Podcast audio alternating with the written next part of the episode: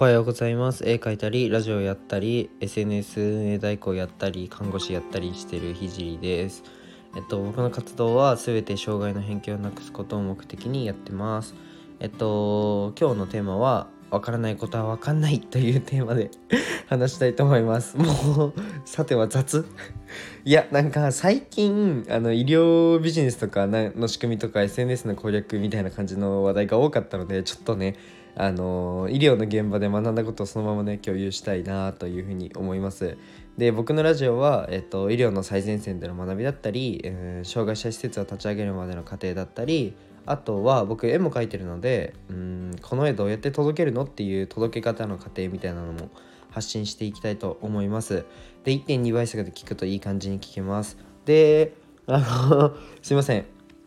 よくあこんなこと言ったら怒られるかな。でもなんかよくあるじゃないですか。あのいやこのタイトルじゃ聞かないかなみたいな。多分今日僕それです。あの分からないことは分からない。誰が聞くんすかね。分かんないです。僕も分かんないですそこは。なんですけどちょっとあの、まあ、昨日一日お休みしてしまったのであのスタンド FM の方を楽しみに聞いてください。最後までお付き合いお願いします。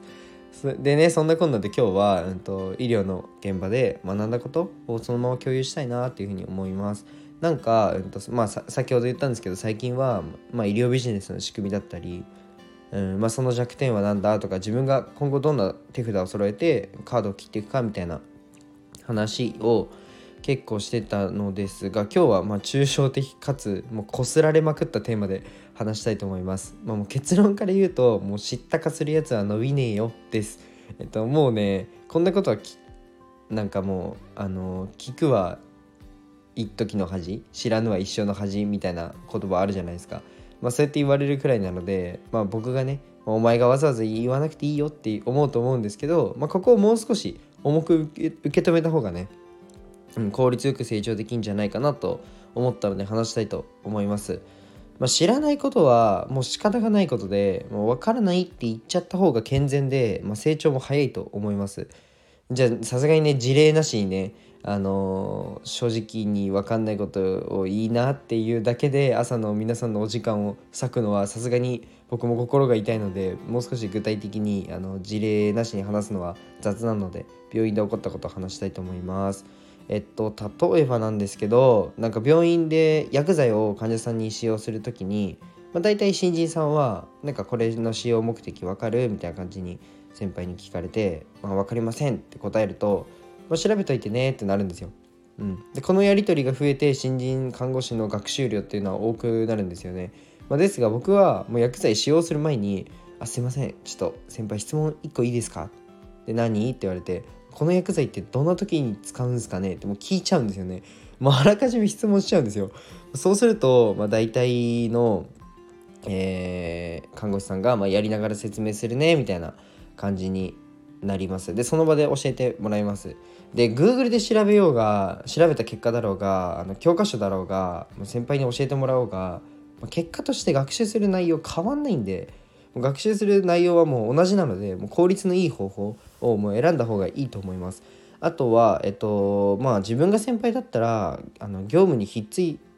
てるだけで、えっと、全て受け身の人が隣にいたらなんだろうなしんどくないですか？